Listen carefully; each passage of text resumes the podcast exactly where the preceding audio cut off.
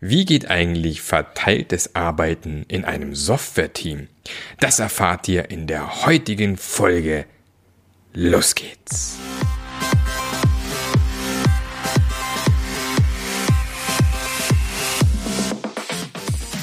Der Passionate Teams Podcast. Der Podcast, der dir zeigt, wie du Agilität erfolgreich und nachhaltig im Unternehmen einführst.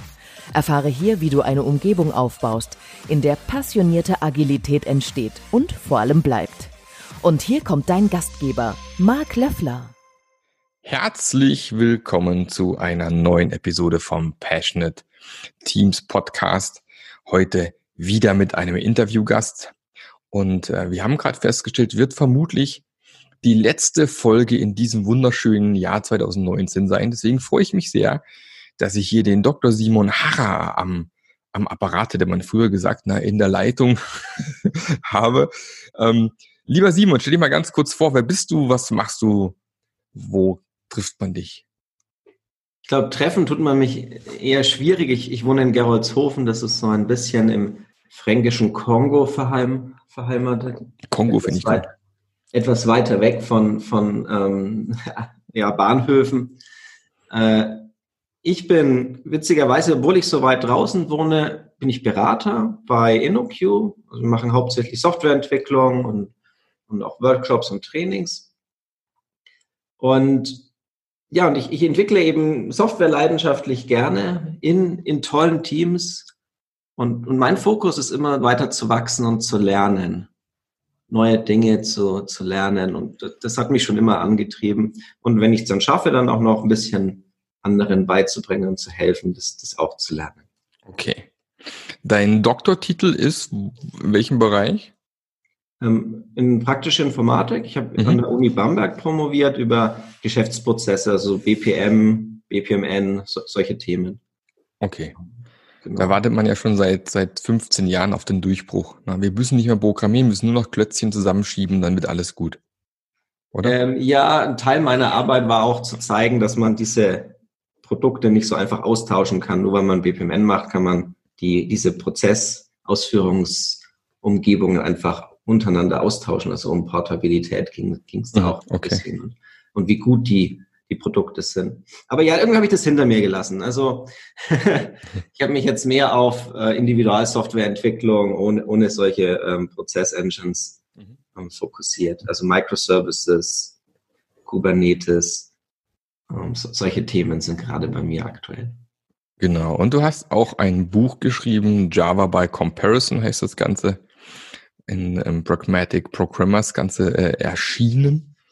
Ähm, da geht es, wenn ich verstanden so ein bisschen so Vorher-Nachher-Vergleiche, äh, schlecht geschriebener, schlecht, schlecht lesbarer Code, wie macht man das Ganze schick und schön, oder? Das ist so ein bisschen die Idee in dem Buch.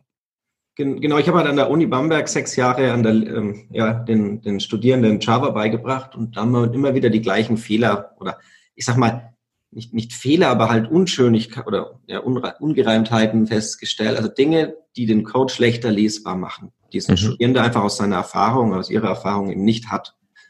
Und ähm, wir haben da eben immer versucht, denen das beizubringen, es besser zu machen. Daraus ist dann dieses Buch entstanden, wie man saubereren Code schreiben kann. Und das Buch ist sozusagen ein Mentor in Buchform, ne, mit unendlicher Geduld, der einem dann beibringt, wie man schrittweise seinen Code ein bisschen besser macht. Okay. So, so Kaizen-mäßig. Immer ein Prozent verbessern und irgendwann ist der Code dann richtig gut. So ein bisschen die Pfadfinderregel, oder? Ja, genau. Den Code sauberer zurücklassen, wie man ihn vorgefunden hat. Mhm. Also wir merken heute schon, wir, wir werden ein bisschen äh, ähm, wir werden keinen Code-Podcast machen heute. Ich, bin auch Diplom-Informatiker, deswegen immer spannend für mich. Ähm, aber äh, wir werden versuchen, so ein bisschen in eine andere Richtung zu gehen. Aber es gibt bestimmt den einen oder anderen hier, äh, der, der dazuhört. Ähm, würdest du ein, zwei Bücher so verschenken für, den, für die Hörer, die hier zuhören oder so? Wäre wär das was, was du... Äh, klar, kein Problem. Müssen wir ein Gewinnspiel machen, müssen wir eine, eine Frage stellen. Ja, genau, machen. Wir machen. Ich fordere immer dazu auf, ist wieder liebe Jungs und Mädels, die hier zuhört heute, ne? Ähm, bei iTunes oder besser gesagt, mittlerweile ist ja nicht mehr iTunes, mittlerweile ist ja die Podcast-App von, von Apple. Wir brauchen wieder ein paar nette Bewertungen. Wir haben zwar schon ganz ordentlich äh, Bewertungen eingesammelt, aber wir geben tatsächlich nochmal Bücher raus an die, die tatsächlich nochmal Wertung schreiben. Also wenn ihr eine Bewertung schreibt auf Podcast, einfach eine kurze Info an mich, an mark.marklöffler.eu und dann verlosen wir ähm, zwei Bücher oder sagen wir zwei Bücher, ist okay? Zwei Bücher ist gut. Ja, super. Also dann verlosen wir zwei Bücher unter all denen, die tatsächlich noch eine wunderschöne ähm, Kommentar da reinschreiben und nochmal fleißig fünf Sterne vergeben, ist immer gut. Ne? Also ein bisschen, um den Podcast noch zu bringen. Also genau, so, so machen wir das. Ähm, ein Thema, das wir heute besprechen wollen, was ich, was ich, was ich total spannend finde und was ich mit dem auch schon viel zu tun hatte, ist das Thema Mob-Programming und dann nochmal eine Stufe später drauf Remote Mob-Programming. Aber zuerst einmal ist ja die, die Frage aller Fragen äh, für die Leute, die gerade zuhören, was ist überhaupt Mob-Programming? Wie würde man das beschreiben? Ich, ich zitiere jetzt mal den, den sag ich mal, ähm, Erfinder von Mob-Programming. Es ist, wenn, wenn creating the same thing at the same time in the same space on the same computer. Das heißt, umgangssprachlich ausgedrückt, ein, eine Person tippt und alle anderen sitzen nur darum. Und es ist aber natürlich nicht so lapidar, sondern alle, die da drumherum sitzen, die sind, die versuchen aus einer Problem, aus einem Problem eine Lösung zu zimmern. Mhm. Und der, der tippt, ist nur ein, ein ein High-Level-Interface in den Computer rein. Mhm. Dass man also nicht also eine Tastatur als Interface hat, wo man einzelne Tasten drückt, sondern ich habe eine Person und der Person kann ich sagen, ähm, beliebige Dinge, die die Person dann umsetzen kann. Also es kann, kann sehr, sehr, sehr toll sein, wenn man, wenn die Person sehr gut ausgebildet ist, sehr erfahren. Dann kann man der Person sagen, bitte sorg dafür, dass, dass was ich, dieser, dieser Button jetzt abgerundete Ecken hat. Mhm. Und vielleicht einem, eine, einem Anfänger, der nicht so viel Erfahrung hat, da muss man vielleicht sagen, so, jetzt gehen wir in diese CSS-Datei und jetzt müssen wir diese folgenden CSS-Eigenschaften jeweils setzen, um diesen Effekt zu erzielen. Mhm. Und so kann man sich das so ein bisschen vorstellen. Das heißt, man, man bleibt im, im Problemlösungsraum, also man ne, in dieser Problemlösungsphase, die, die, die, die nicht tippen, also alle praktisch, außer eine Person, und schickt Befehle ab, die zu diesem, dazu passen im besten Fall. Ne? Also man, man, man muss sich nicht mit, wie man das jetzt genau umsetzt, befassen und welche Shortcuts man braucht oder ähm, wie man jetzt am besten einen Editor bedient, sondern man, man bleibt in der Algorithmik, man bleibt in der Geschäftslogik, ähm, man bleibt einfach beim Problem und der besten Lösung. Und die muss man eben mit einer Diskussion erarbeiten. Mhm. Das ist so die, die größte Stärke aus meiner Sicht. Also ganz einfach gesagt, der, der an den Tasten sitzt, macht eigentlich nur das, was die anderen ihm erzählen. So, mhm. und er, er ist nicht einer, der selber dann anfängt, Probleme zu lösen. Und man rotiert, glaube ich, auch durch, oder? Dass man jeder mal an den Tasten sitzt. Genau, also ähm, äh, im normalen Mob-Programming kann man so alle, sagen wir mal, fünf Minuten durchrotieren. Das klingt jetzt sehr, eine sehr kleine Zeit, aber das ist enorm wichtig, dass man eben ganz schnell immer wieder äh, durchrotiert. Und es hat ganz tolle Auswirkungen. Also richtig dominante Leute werden auch mal für die Zeit, die sie da am, am, an der Tastatur sitzen, mal ein bisschen gebremst. Und dann kann man, hat einmal, bekommt also jeder, so ich sagen, seine Chance, in der Diskussion seinen Beitrag zu liefern. Aber jetzt könnte man natürlich sagen, jetzt, jetzt hocken da, keine Ahnung, in einem, in einem lokalen Team sieben Leute im Raum und äh, Programmieren in einem Computer. Das ist doch irgendwie wahrscheinlich eins der ersten Dinge, die dann kommt, ist total Verschwendung von, von Ressourcen, von Mitarbeitern, wenn da irgendwie alle, kann da nicht jeder an seinem Rechner sitzen und sein Zeug machen. Was ist so, aus deiner Sicht, was sind so die Hauptvorteile, wenn man so arbeitet? Also ich glaube, in, in, einer, in einer Firma, wo man Mitarbeiter als Ressourcen bezeichnet, hat man eh vermutlich mit Mob Programming eh wenig Chancen. ja. Einfach, weil, weil hier geht es um zwei Aspekte. Es geht einerseits um das gemeinsame Lernen, also wo man sagt, Mitarbeiter muss sich weiterentwickeln und das ist total wichtig. Und durch Mob Programming bekomme ich Wissen sehr, sehr schnell, sehr gut verteilt. Ähm, das, also alle, alle, also ich habe, ich mache das jetzt seit über einem Jahr und ich habe noch nie so viel gelernt in diesem Jahr. Mhm. Und ich habe vorher an der Uni gearbeitet, ich habe mir sehr viel selber beigebracht und auch in anderen Kursen gehört, aber ich habe noch nie so viel, so intensiv gelernt wie, wie in diesem Jahr. Und der zweite Aspekt ist ein bisschen so dieses, was, was entsteht denn beim normalen Entwickeln im klassischen Modell, wo man, ich sag mal, sieben Entwickler hat und alle Entwickler programmieren gleichzeitig an unterschiedlichen Tickets? was entsteht da? Und wenn man sich das mal überlegt, dann steht ja ganz schön viel, man, man bezeichnet es irgendwie als Abfall. Mhm. Sachen wie Code Reviews, also ich muss auf ein Code Review warten. Also ich erzeuge, ich schreibe als Entwickler mein, mein Feature, dann schicke ich das in den Code Review. Aber was mache ich dann in der Zeit? Naja, ich, ich muss ja warten, weil der andere wird ja nicht sofort aufspringen, den Code Review erledigen. Ähm, und der Code Review dauert ja auch eine gewisse Zeit. Also ich habe diesen, diesen, dieses Warten. Und in diesem Warten ändere ich meinen Kontext, weil ich will ja weiterarbeiten und mhm. die nächsten zwei, drei Stunden möchte ich irgendwie sinnvoll nutzen. Also schnappe ich mir ein anderes Problem und habe also den Kontext-Switch. Und das hat man im Mob-Programming nicht mehr. Mhm. Man hat man auch keine Übergaben mehr. Also wenn ich jetzt zum Beispiel in Urlaub fahre, spontan für eine Woche, ich muss nichts übergeben. Ich gehe einfach in den Urlaub, weil das Wissen ist halt im Team verteilt. Das ist, das ist gigantisch für die, für die Freiheit des Einzelnen. Man, auch wenn man mal krank ist für eine Woche, ähm, das ist weniger geplant ist, das passiert ja einfach. Ähm, wird man nicht angerufen, hey, kannst du noch oder hast du da noch, kannst du uns helfen? Sondern das Wissen ist im, im Team vorhanden, na, weil ja jeder jederzeit immer dabei ist und, und ähm, es gibt keine, keine Wissenssilos. Mhm. Ja, und dann gibt's wenn, wenn man sich überlegt, wenn, wenn, sagen wir mal, sieben Leute gleichzeitig ein Feature entwickeln, dann wird dieses Feature vermutlich eine sehr hohe Qualität haben. Da sind nicht mehr viele Bugs drin. Wenn sieben Leute konzentriert alle aus allen Richtungen versucht haben, dieses Feature zu, ja, umzusetzen, zu bewerten, den Code zu bewerten, wo es Probleme gibt, ähm, das ist ziemlich stabil danach. Das heißt, Rework, also Arbeit, die denn durch Bugs oder, oder ne, durch Änderungen, ne, weil man was schlecht oder umgesetzt hat, entstehen, das fällt eigentlich weg. Also ich habe Geschichten von Mob-Programming-Teams gehört, die praktisch eineinhalb Jahre keinen Bug hatten. Okay. Und das ist, ähm, ne, das gibt halt wieder Zeit, Features zu entwickeln. Und vielleicht so ein letzter Aspekt. Ähm, wir optimieren auf Flow, nicht auf Utilization. Das mhm. heißt, wir, wir schauen, dass ein Feature möglichst schnell in Produktion kommt. Und da helfen alle mit. Das heißt, wir reduzieren Blockierungen.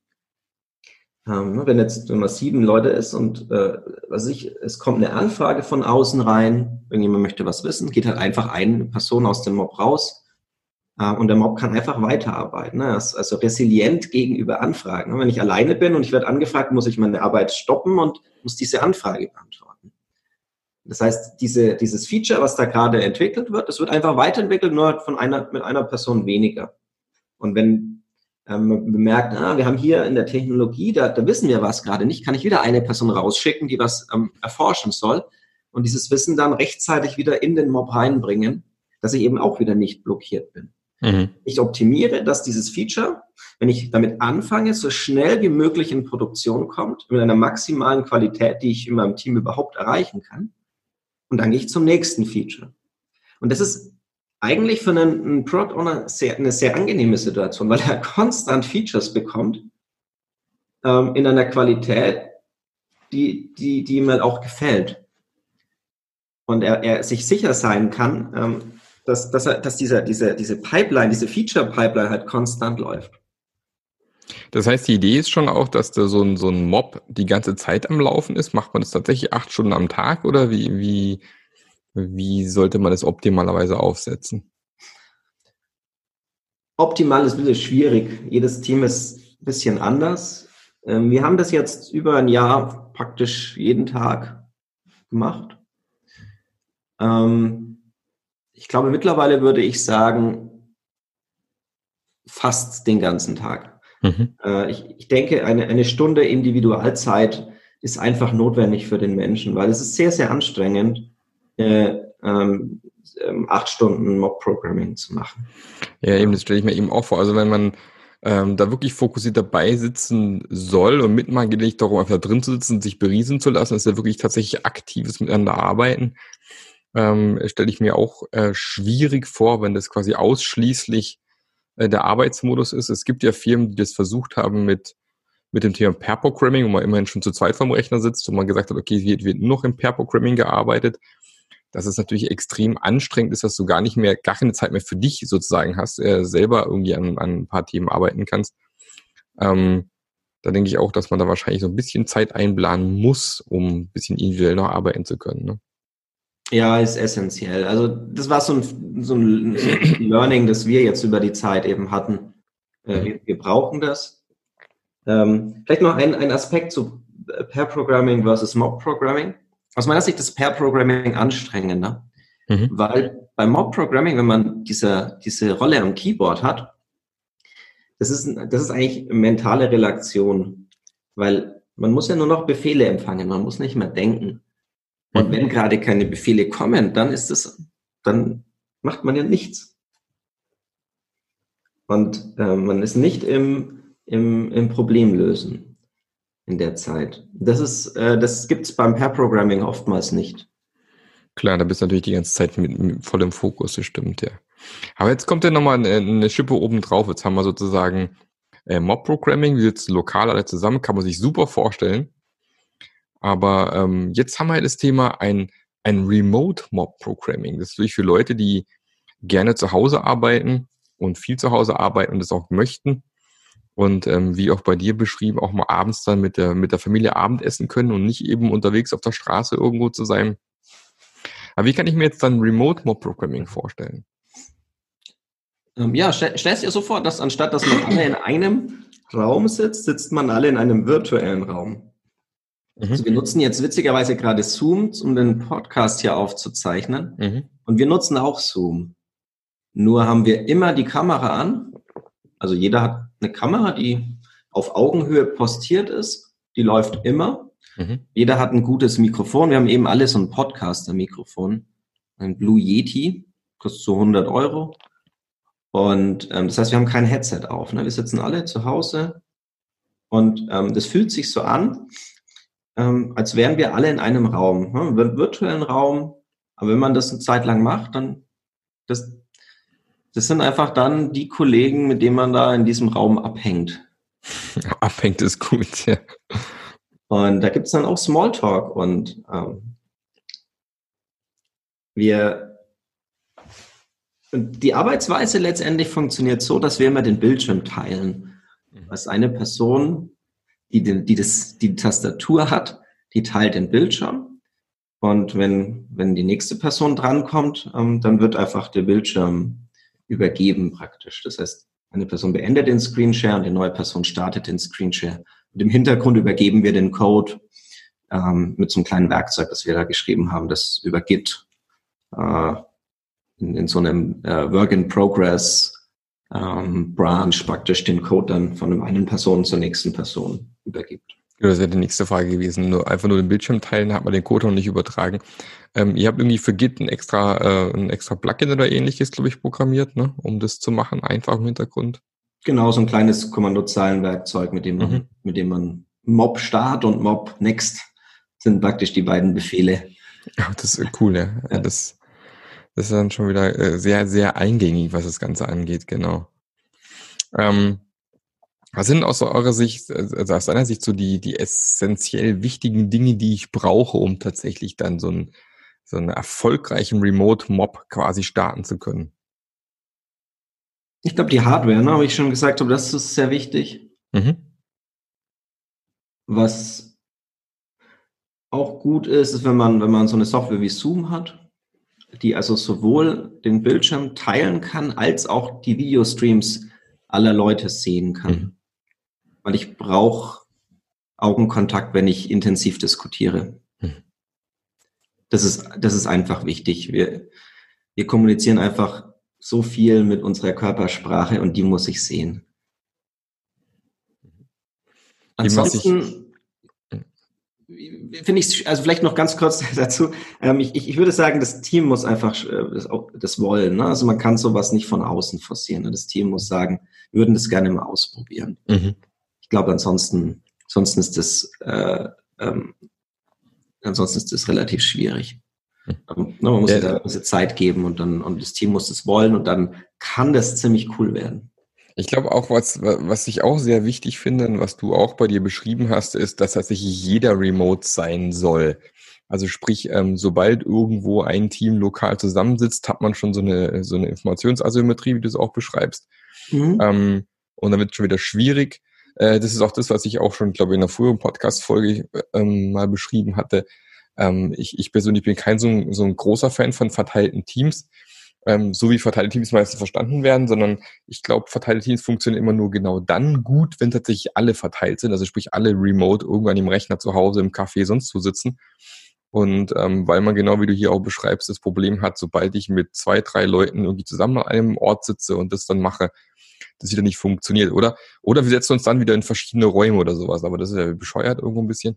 Ähm, Genau. Und wie du beschreibst, natürlich sollten das alle wollen. Ja, wenn natürlich jetzt jemand sagt, äh, nee, ich möchte das so nicht oder ich will so nicht arbeiten oder ich finde es besser, im Büro zu sitzen mit meinen Leuten und lokal Mob-Programming zu machen beispielsweise. Ähm, ich glaube, das ist auch ganz wichtig, ja. Ja, ich glaube, sehr, sehr, sehr, sehr essentiell. Also wir haben die Situation gerade, dass wir am Anfang äh, in dem Projekt, in dem Kundenprojekt, in dem wir das gemacht oder machen, haben wir am Anfang alles äh, Externe, die zu Hause gearbeitet haben. Mhm. Mittlerweile haben wir eine Mischung aus internen und externen. Aber die internen, die vor Ort im Großraumbüro sitzen, machen auch bei Remote Mob Programming mit. Mhm. Und wir hatten eine lustige Situation, wo alle externen ähm, an, an einer Veranstaltung teil, teilgenommen haben, nicht da waren. Die internen haben trotzdem Remote Mob Programming gemacht, obwohl sie alle vor Ort waren weil das für sie die beste Art war, gemeinsam zusammenzuarbeiten. Mhm. Weil es eben auch nicht so einfach möglich ist, einen Konferenzraum für den ganzen Tag zu buchen. Mhm. In vielen Firmen ist das, sind die Konferenzräume äh, nicht für den ganzen Tag so einfach spontan buchbar. Okay, wie seid ihr denn auf die Idee gekommen, überhaupt damit zu starten? Was war so der, der Initialzünder dafür? Wir haben dieses Projekt vor gut einem Jahr begonnen und waren dann vor Ort beim Kunden, haben uns die Fachlichkeit angeschaut und haben dann festgestellt, na ja, okay, wir wollen jetzt eigentlich loslegen, aber wir haben irgendwie sehr große Wissensunterschiede bei uns. Ich kam mhm. gerade von der Uni, der andere ähm, Entwickler hat äh, sehr viel mit Python gemacht und ähm, alleine eben in, in einem Projekt bei uns intern gearbeitet und der andere ähm, hatte eben sehr viel Erfahrung mit Spring Boot und wir wollten eben eine eine Architektur machen mit sehr vielen Spring Boot Services. Und da war die Idee, naja, wir bauen den ersten Service gemeinsam. Und dass, die, dass wir die Technologie, das Technologiewissen verteilen und auch wie wir Dinge angehen, welche Code Conventions wir verwenden. Einfach alle Dinge, dass man einfach überall mal drüber stolpert, dass man bespricht und danach eine einheitliche Linie hat. So haben wir angefangen vor Ort den ersten Service zu entwickeln und haben gesagt, naja, das, das fühlt sich gut an, jetzt lass uns das mal zu Hause weiter probieren. Und so sind wir da einfach reingeschlittert. Mhm.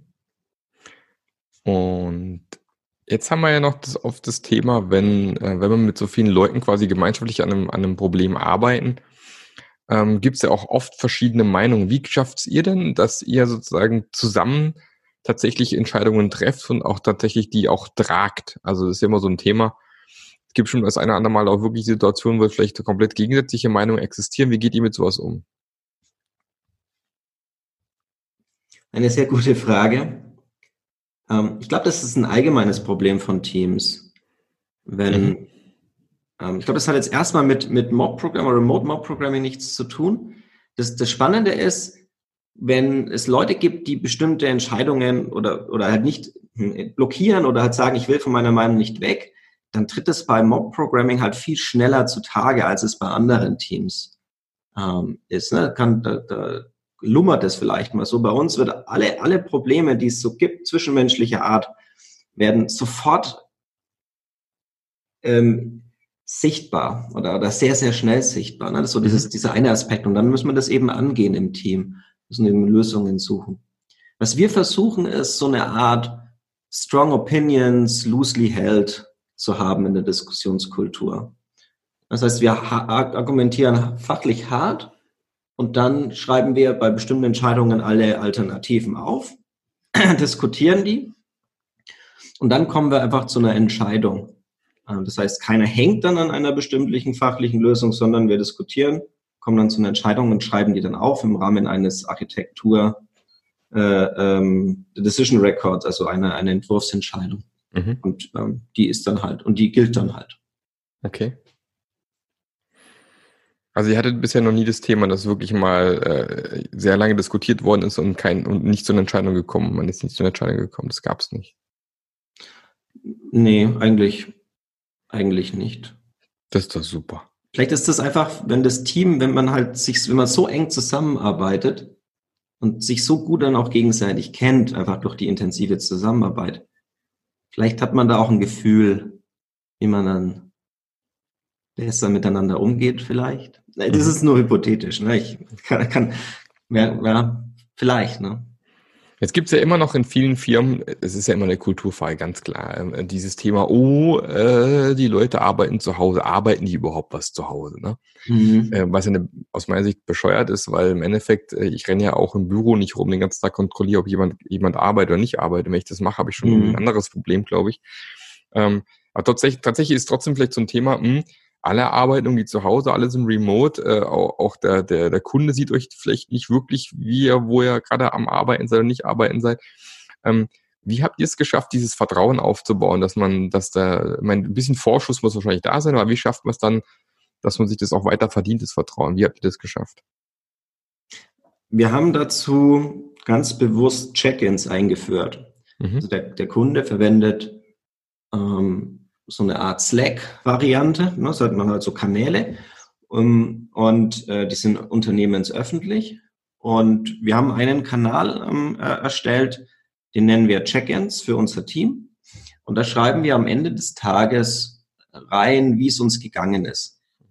Es muss nicht immer, oft, oft geht es natürlich um das, was man getan hat, aber manchmal geht es auch darum, dass vielleicht das Meeting heute echt schlecht war, weil oder ja, heute ging es einem nicht so gut, weil man ein bisschen kränklich war oder keine Ahnung, man hat den Geldbeutel beim Mittagessen verloren, jetzt war man irgendwie durch den Wind. Und also ganz unterschiedliche Dinge. Und das wird mittlerweile von sehr vielen Leuten gelesen. Und wenn wir da irgendwas ansprechen, können wir Dinge bewegen, weil es eben von so vielen Leuten gelesen wird. Und Leute fragen nach, also entsteht eine Diskussion. Und wir zeigen eben Sichtbarkeit. Wir, wir geben einen Einblick in unser Team. Mhm. Und das äh, erzeugt aus meiner Sicht ganz, ganz viel Vertrauen. Okay, ja, weil man immer nachgucken kann, was treibt denn die ganze Zeit, genau. Genau, man, man hat das Gefühl, da passieren Dinge.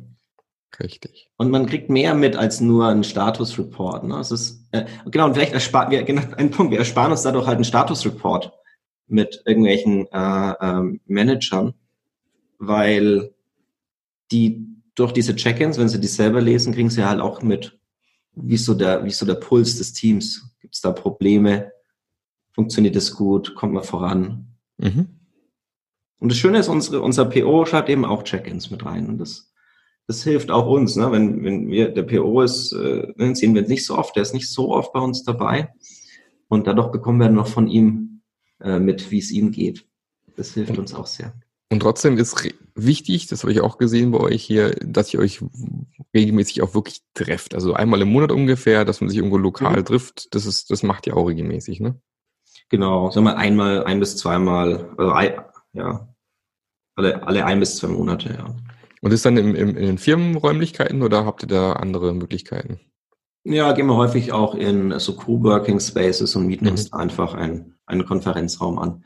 Einfach, dass dass es halt für alle am einfachsten ist, hinzukommen. Mhm. Am besten in so Hauptbahnhofnähe bei einer großen Stadt. Ja, das ist immer ganz praktisch, das stimmt. Aber zu guter Letzt ist natürlich auch äh, mit der derzeitig, äh, derzeitigen Klimadebatte, die wir irgendwo haben, natürlich auch, äh, ihr seid weniger am Reisen, ihr fliegt weniger, ähm, ihr müsst nicht in irgendwelchen äh, Zügen, die total voll sind, irgendwie unterwegs sein, wobei Züge ja schon fast wieder gut wäre. Ähm, viele Berater sind ja auch am, durch die Gegend fliegen. Äh, ähm, und da ist ja tatsächlich so, dass die ganzen, das ganze Thema sowohl ähm, äh, CO2-Emissionen als auch tatsächlich ähm, äh, Reisekosten natürlich nach, stark nach unten gehen. Ne? Das ist ja echt auch ein Riesenvorteil. Ja, es passt so in die Zeit. Aber ich finde das Spannende an der ganzen Geschichte ist eigentlich, dass ich anfangs eine große Angst hatte. Ich bin hier rausgezogen. Ich war vorher in der Stadt mit ICE halt in Bamberg. Mhm. Und na, ist man super schnell in München oder Berlin.